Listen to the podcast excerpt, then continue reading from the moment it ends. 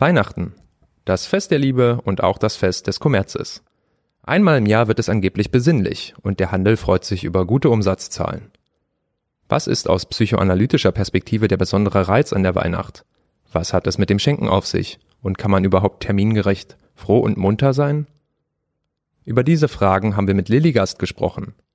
Sie ist Professorin für theoretische Psychoanalyse sowie psychoanalytische Subjekt- und Kulturtheorie. Außerdem war sie bis zum Frühjahr dieses Jahres Vizepräsidentin der IPU. Daniel Jakubowski sprach mit ihr nicht nur über verschiedene Arten von Gaben, sondern auch über die emotionale Ambivalenz, die insbesondere an Weihnachten eine große Rolle spielt. Ja, hallo Frau Gast. Äh, schön, dass Sie wieder mal zu uns gefunden haben, dass Sie uns mal wieder besuchen kommen hier an der IPU. Ähm, Weihnachten ist ja, wie man sagt, das Fest der Liebe, aber ein bisschen ist es auch äh, das Fest des Kommerz. Ist es nicht vielleicht so, dass wir uns an Weihnachten etwas vormachen. Wir alle, kollektiv. Ja, hallo. Ähm, also gleich eine tolle Eingangsfrage, die Sie stellen. Was vormachen? Was vormachen heißt ja, es gibt was, es gibt was zu verbergen eigentlich, ähm, etwas dahinterliegendes und man muss etwas anderes, ja, darstellen, als es tatsächlich ist. Das heißt ja vormachen, oder? Äh, es ist ein Moment der Selbsttäuschung, das Sie ansprechen. Ob wir, ja, Weihnachten ist natürlich enorm aufgeladen. Ähm, ich glaube, wir wissen alle nicht so recht, worum es da so genau geht. Ähm, es ist das Fest der Liebe, haben Sie gesagt, ja. aber es ist ja auch das Fest der Familie. Also ähm, man muss da nach Hause fahren oder ja, äh, es gibt so einen Druck, sich als Familie zusammenzufinden und das aber in möglichst harmonischer Form. Und das ist natürlich, ja, äh, das ist natürlich eine immense Aufgabe. Da ist das Vormachen bedeutet ja, Konflikte auszugrenzen.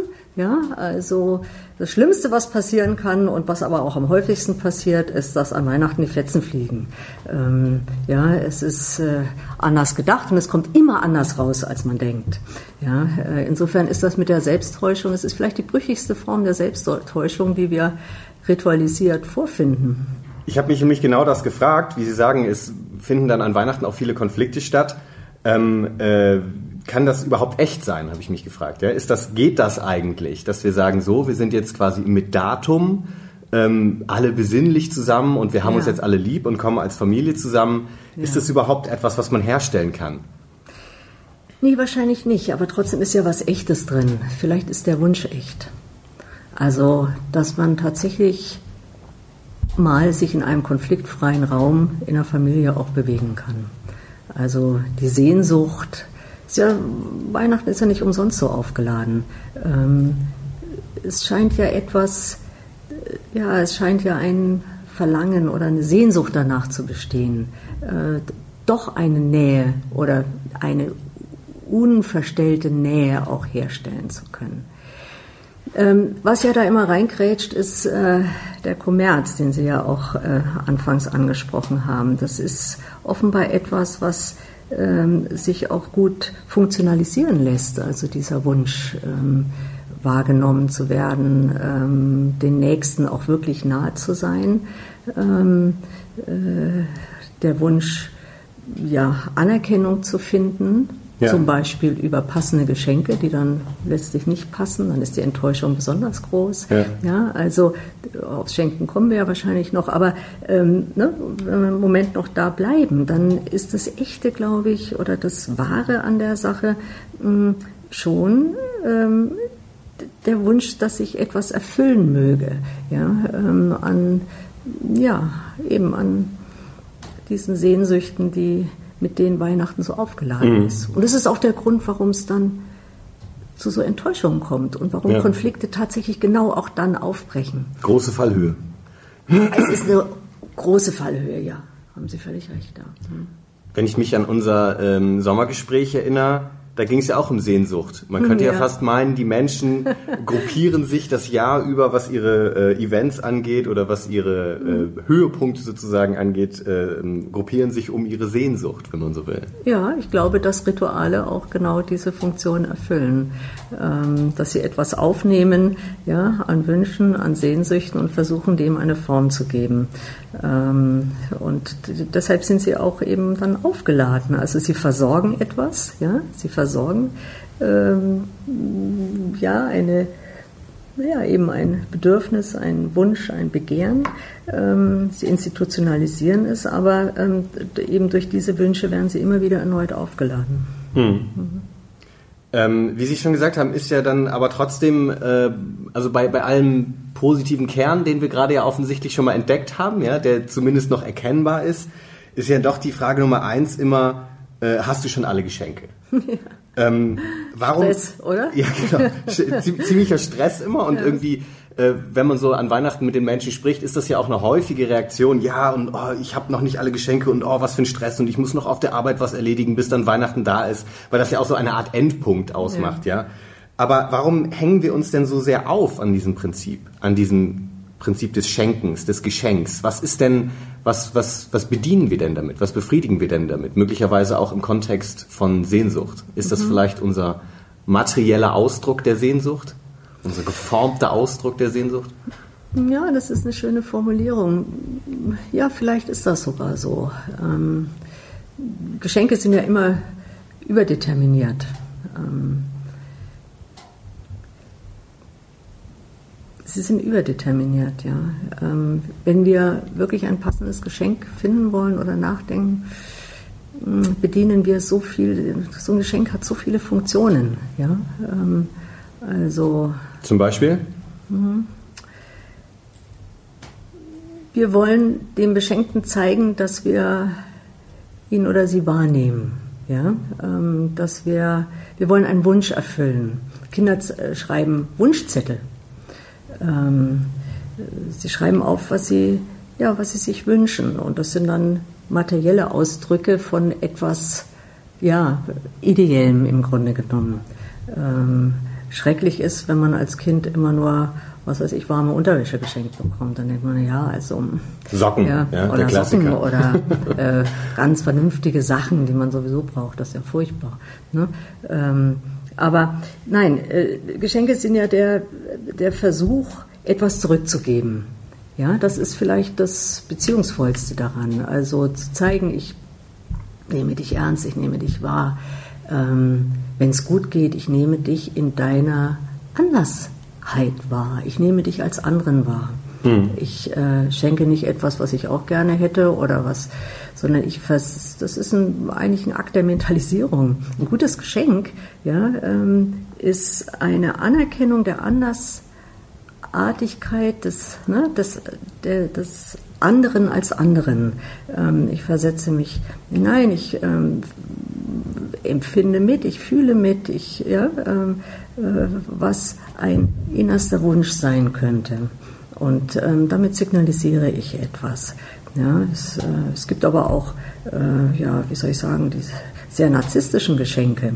Ähm, ich mache mir gar nicht die Mühe ähm, zu überlegen, was Ihnen jetzt eine Freude machen würde, sondern ich schenke das, was was hermacht oder ähm, oder was, was ich mir selber wünsche was äh, mich in einem guten Licht darstellen lässt. Ja, äh, ja also was für eine fortgeschrittene Schenkerin ich bin zum Beispiel. Und äh, ja, ähm, das sind eher die ja, narzisstischen oder man kann auch sagen depressive Art zu schenken ähm, ist sozusagen ein Geschenk als eine Wiedergutmachung zu begreifen, mhm. ja, eine Schuld abzutragen zum Beispiel. In Vorbereitung unseres Gesprächs fiel mir ein, hm, es gibt eine sehr schöne Arbeit von Starobinski, ähm, die mir mal viel bedeutet hat, ähm, über die Ambivalenz der Gabe. Also es gibt ja sehr viele Theorien der Gabe.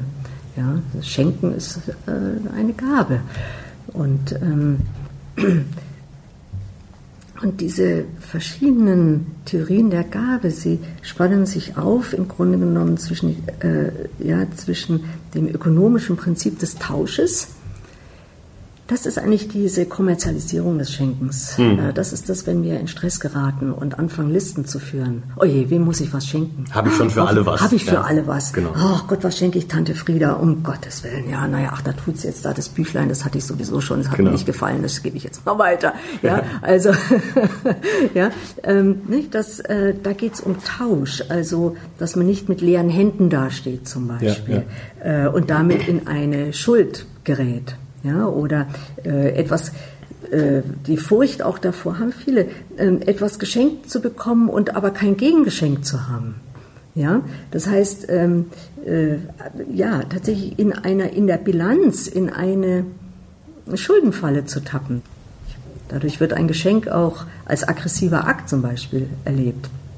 Ich möchte gar nicht geschenkt bekommen. Äh, das muss ich ja erwidern. Ja, ja, ja. Ähm, ja. Die klassische Konstellation, wir schenken uns nichts. Und dann Ja, und dann da wird und ein, alle anderen haben doch so ist es, dann ja. wird's durchbrochen. Genau. Schon Schwierig. ist der erste Konflikt an Weihnachten da. Ganz ja, genau. so und jetzt wie stehe ich jetzt da, wie dumm. Ja, genau. Ja, ne?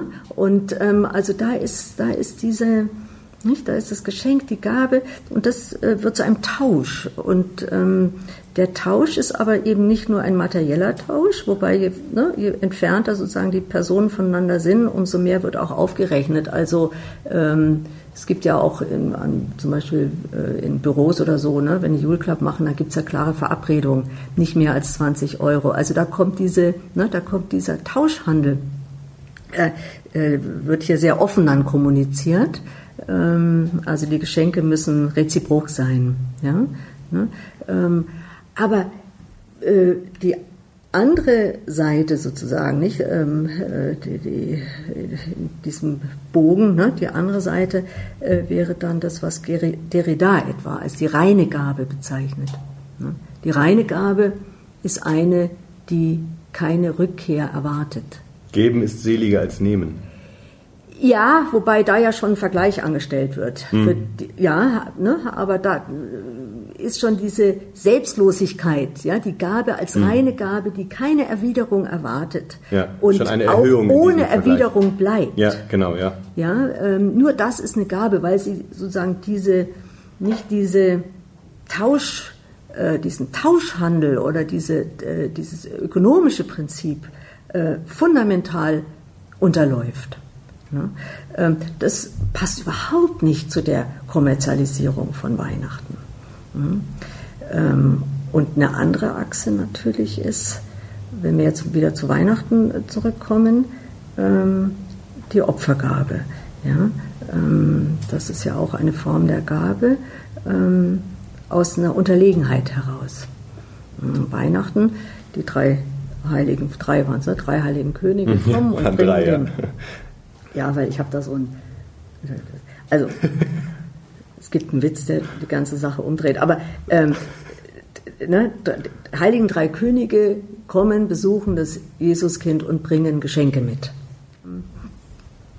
Warum tun sie das? Warum müssen es Könige sein?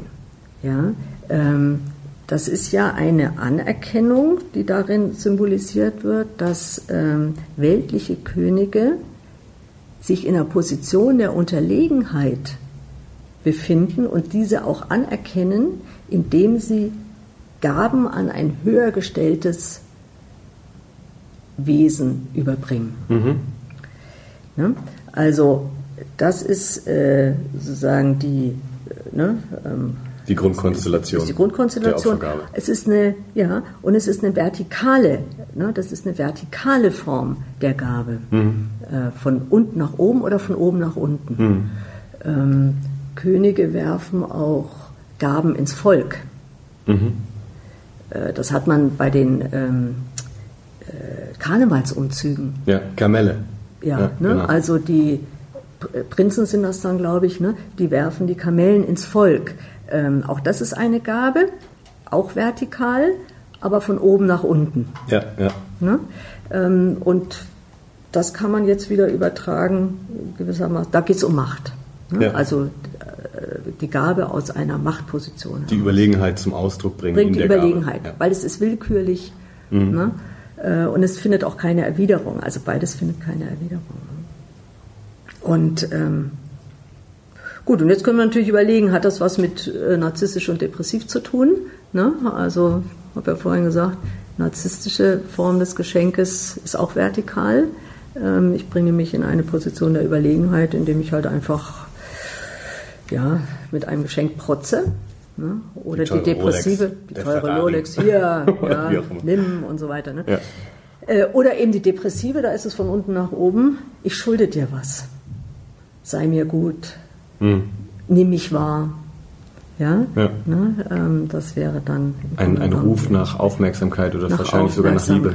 Nach Liebe, ja. genau. Ne? Und beides ist ja relativ asymmetrisch dann. Oder da bedient, bedient es eine, einen Wunsch, auch hier einen Wunsch, ne? aber verfehlt in beiden Fällen den anderen. Ja. Aber ähm, wahrscheinlich sind wir da an dem Punkt äh, ein Stück weit auch, woher die Formulierung kommt, dass Weihnachten das Fest der Liebe ist. Mhm. Ähm, was, wie, wie, ist, also ich kann was damit anfangen, wenn ich über diese Formulierung nachdenke, mhm. aber wo kommt das eigentlich her? Das Fest der Liebe, weil man mit seinen Lieben feiert oder weil man die Liebe feiert? Also ich sehe mhm. gar nicht so, so den Punkt, wenn ich jetzt was Sie erzählen zu der Gabe, wenn ich mir das, wenn ich mir das angucke, ähm, geht es ja offensichtlich wenigstens um äh, Beziehungen aufnehmen und mhm. vielleicht auch um Beziehungsregulation. Mhm. Aber wann, an welcher Stelle kommt die Liebe rein? Wann hat die Liebe ihren Auftritt an Weihnachten? Oder wo, an welcher Stelle? Mhm, sagen Sie es mir. Also, ja, naja, Liebe, ne, das wäre. Hm ist vielleicht das Fest der, gewünschte, der erwünschten Nähe. Und ähm, Nähe hat was mit Liebe, hat was mit Beziehung, hat was mit Austausch, hat auch was mit Verschmelzung zu tun. Ähm, ist ja nicht ohne Grund, dass Familien versuchen, so nahe zu rücken und wirklich alle Konflikte auszuklammern. Dass es nicht gelingt, ist ja genau dieser, dieser Forderung nach Ambivalenzfreiheit geschuldet. Ja? Mhm. Also, dass, im, dass dieses Ritual einmal im Jahr soll es so sein, wie man ja, eine ideale Familie sich vorstellt. Ja, und dann werden, wird zusammen gesungen, also wird zusammen gegessen, es werden Geschenke ausgetauscht und ne, ähm, es ist vielleicht, ja, es ist die Vorstellung schon von Liebe, aber in einer ganz idealisierten, ambivalenzfreien Weise. Psychoanalytisch wissen wir doch, dass wir, ne, also psychoanalytisch gedacht wissen wir doch, oder ähm, machen wir doch immer wieder die Erfahrung, ähm, dass es eine ambivalenzfreie Liebe nicht gibt. Die ich hm. am meisten liebe, ja, können mich auch am meisten reizen. Ähm, wer mir ferner steht, denke ich, ach, ist noch egal. Ja, egal. Ja, äh, ne? Aber da, da, da äh, ist diese Trennlinie zwischen ich und dem anderen ähm, äh, ist verdammt dünn. Ähm, mhm. ja? Und ähm, das ist nicht ambivalenzfrei ähm, zu haben. Und bei Familien kommen ja auch noch Familie ist immer ein generationelles Unternehmen, ja, ne, äh, da kommen ja dann noch diese ganzen, äh, ja, diese ganze Schwierigkeit der Anerkennung der Generationenunterschiede, ja, die generationelle Rivalität und so, das kommt da alles noch mit hinein und, ja. äh, und doch und doch sehnen wir uns nach familiären Wurzeln, dass wir äh, irgendwo hingehören, ähm, dass wir dort gesehen werden, dass wir Anerkennung finden, ähm, dass wir als die gesehen werden, die wir sind und nicht als jene, die in der Familie eine bestimmte Rolle ähm, einnehmen. Und das sind so die ganz heiklen Punkte an Weihnachten. Ja, aber das ist ja genau, was dann eben auch mit Datum kommt oder mit Ankündigung sozusagen mit Ankündigung. an Weihnachten. Ja. Da kommt dann alles zusammen, sowohl alles, alles Negative als auch alles Positive. Erwartung und Furcht. Ja, genau. Aber ähm, ist dann vielleicht das Geschenk, das kommerzialisierte Geschenk, ähm, auch dazu da, diese Ambivalenz äh, zu unterdrücken, vielleicht sogar zu ersticken, ja, weil ja. sie so schwer auszuhalten ist? Ja, vielleicht, ja, vielleicht kann man das tatsächlich mit einer Opfergabe, die die Götter besänftigen soll, ja, mhm. ähm, und etwas befrieden soll, ähm, vergleichen. Ne? Girard, mhm. René Girard etwa, ne? der äh, sagen die Geburt der Kultur aus der Opfergabe ableitet, ja. Also äh, und bei der Opfergabe geht es ja und da geht es ja auch um ein Stück Familienkultur. Wie wird geschenkt? Was sind die Rituale des Schenkens? Ähm, die variieren von Familie zu Familie und ähm, aber ne, es ist ein befriedendes Moment, ähm, wenn alle dann was auspacken und ähm, ja, äh, keiner vergessen wurde, ähm, hm. dann sind alle befriedigt und ja. ähm, besänftigt. Ja, man könnte vielleicht sagen, ähm, dass man dann an manchen Stellen lieber ein bisschen das ein bisschen größeres Geschenk kauft, damit nicht so sehr auffällt, ja. äh, dass man eigentlich sich doch nicht so sehr kümmert. Also, dass man sich natürlich. nicht so sehr interessiert ja, vielleicht natürlich. Auch. Und mit dem, ja, da sprechen Sie aber dann noch damit einen anderen Punkt auch an. Ähm, nicht nur den der Wiedergutmachung und der Befriedung, sondern auch den der Schuld. Mhm. Ja, also das moralisierte Weihnachten handelt auch immer von Dankesschuld. Ähm, und das ist eine generationelle Angelegenheit. Ja, also wenn die sich also an Weihnachten Bahn bricht sozusagen. Ja. ja. Ähm, die Frage, fahre ich an Weihnachten nach Hause oder nicht? Hm. Ja, ähm, stellen sich hier alle Studenten. Äh, und man stellt sie sich eigentlich fast das ganze Leben. Wenn man eine eigene Familie hat, dann sagt man, ja gut, also. Na, aber es geht immer drum, es geht immer drum, wer ist mit wem zusammen, ja, bleibt jemand allein zurück. Ja. Die armen alten Eltern. Man wird sie doch nicht an Weihnachten alleine lassen. Ja. Und da kommt dieses Moment der Dankesschuld. Da werden die Eltern nicht mehr als erwachsene, für sich selbst sorgende Menschen anerkannt, sondern man scheint ihnen etwas zu schulden. Mhm. In gewisser Weise tut man das, ja. aber trägt man, dies, erlebt man es als Schuld und trägt es dann auch ab in Form von Geschenken oder ja, ähm, ähm, das ist ja noch mal ein ganz, das verläuft in einem ganz anderen Register. Ja, wenigstens mhm. an Weihnachten kannst du dich doch mal blicken lassen. Ja, ne? Weihnachten und Muttertag, ne, das ja, sind so diese ritualisierten Schuldabtragveranstaltungen. Ähm, und äh, sozusagen das wieder, ja, das wieder äh, davon zu befreien, ist offenbar sehr schwer. Mhm. Also zu sagen, ja, Weihnachten, gut, das ist doch schön, dann sind wir alle beieinander, ne, ähm, verbringen einen schönen Abend miteinander und dann nehmen wir unsere Leben wieder auf.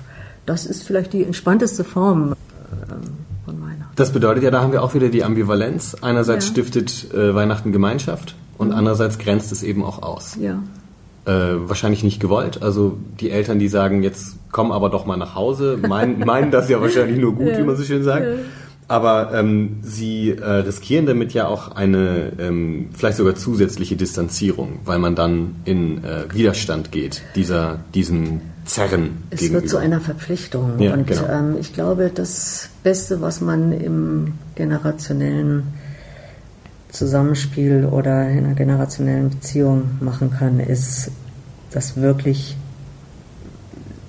sich davon frei zu machen. Ja? Ähm, äh, eben es nicht zu einer Verpflichtung werden zu lassen, ja. sondern es ist auch nicht ein Tag wie jeder andere, da würden wir uns doch selber was vormachen. Das sind wir wieder beim Vormachen. Ja, ne? genau. Äh, das war Ihr Einstieg. Ähm, wir, ich, wir würden uns auch etwas vormachen, wenn wir so täten, als spielte es keine Rolle. Natürlich spielt es eine Rolle.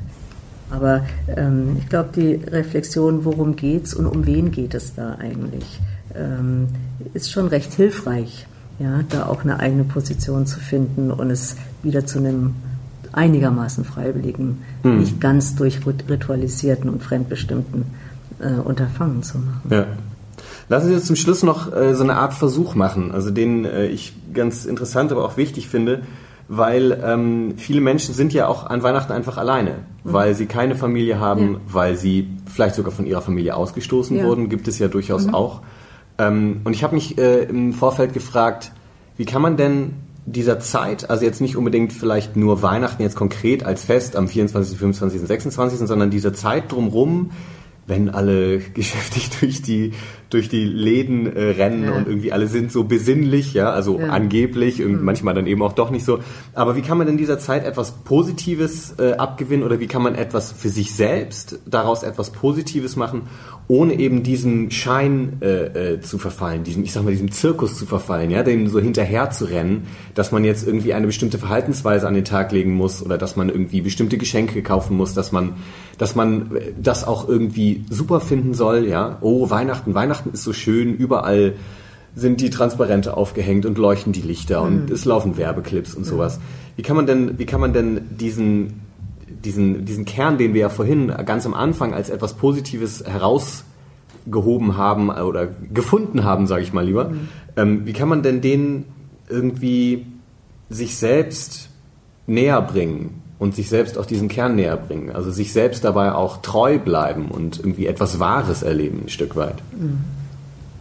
Es sind eigentlich zwei Fragen, die Sie stellen. Also einmal, wie geht man mit der Einsamkeit um, die, auf die man geworfen ist, durch das Drumherum? Ähm, da verdichtet sich etwas, aber eher im Vergleich mit den anderen. Ähm, äh, das ist ja der eine, der eine Bereich. Und der andere, den Sie ansprechen, der äh, überschreitet das ja. Also mhm. der, das betrifft ja nicht nur ähm, sagen wir, das Moment der Einsamkeit, sondern wie geht man einigermaßen offen und reflektiert mit Weihnachten um. Ne? Ähm, zu dem zweiten würde ja. ich sagen, ja, ähm, vielleicht, dass man, äh, vielleicht ist es tatsächlich eine Zeit, die man nutzen kann, sich über die eigenen Nähewünsche ähm, auch nochmal, äh, nee, nicht nachzudenken, also ähm, sie wahrzunehmen. Hm. Ja, also. Zu realisieren. Ja, sie zu realisieren und auch mit dieser, vielleicht würden wir sagen, reife Abhängigkeit, dass wir hm. Vielleicht auch Respekt der anderen, selbst der anderen durchaus bedürfen und ja, ähm, ja dass äh, wir, hm, ich sagte es schon, äh, auch gerne irgendwo hingehören wollen. Hm. Ähm, die Einsamkeit, die daraus erwächst, ähm, oder die Konfrontation äh, mit dem Nicht-Eingelösten, ja, ähm, äh, die Sie im Moment der Einsamkeit ansprechen äh, an Weihnachten. Ja, das ist, ähm, das ist, ähm, das ist eine schwierige, eine traurige Angelegenheit. Mhm. Äh,